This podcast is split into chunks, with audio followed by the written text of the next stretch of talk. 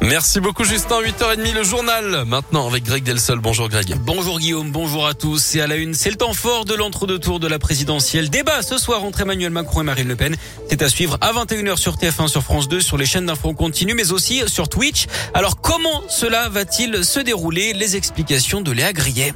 Alors même tableau qu'il y a cinq ans, le fonctionnement en revanche n'est pas tout à fait le même. D'abord, plusieurs thèmes seront abordés, chacun dans un temps imparti. La sécurité, la jeunesse, l'international, la compétitivité, l'environnement, le modèle social ou encore la gouvernance. Un débat qui devrait durer deux heures et demie et c'est Marine Le Pen à droite de l'écran ce soir qui a été tirée au sort pour ouvrir le bal et parler du pouvoir d'achat.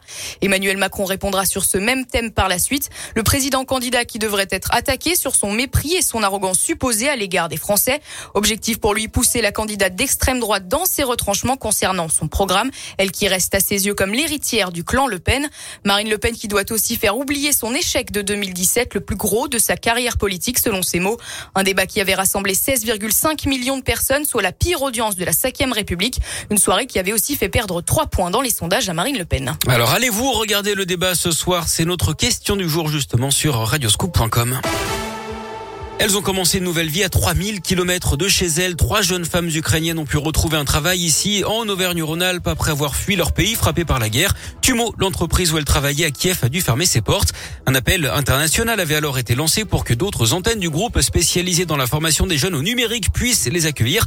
Appel qui a été entendu, c'est à Charbonnières-les-Bains, près de Lyon, que les trois professionnels ont été embauchés fin mars. Léa Dupérin a rencontré l'une d'elles. Quand la guerre a éclaté, Nadia Kuzmichova ne s'imaginait pas pouvoir reprendre son activité ni même être accueillie. Ici, un logement lui est prêté par la mairie et elle s'est tout de suite sentie intégrée par ses nouveaux collègues.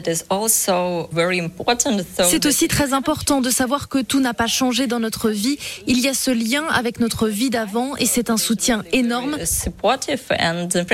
Pour dire les choses franchement, c'est très dur de trouver les mots pour exprimer toute notre reconnaissance pour ce que les gens ont fait pour nous.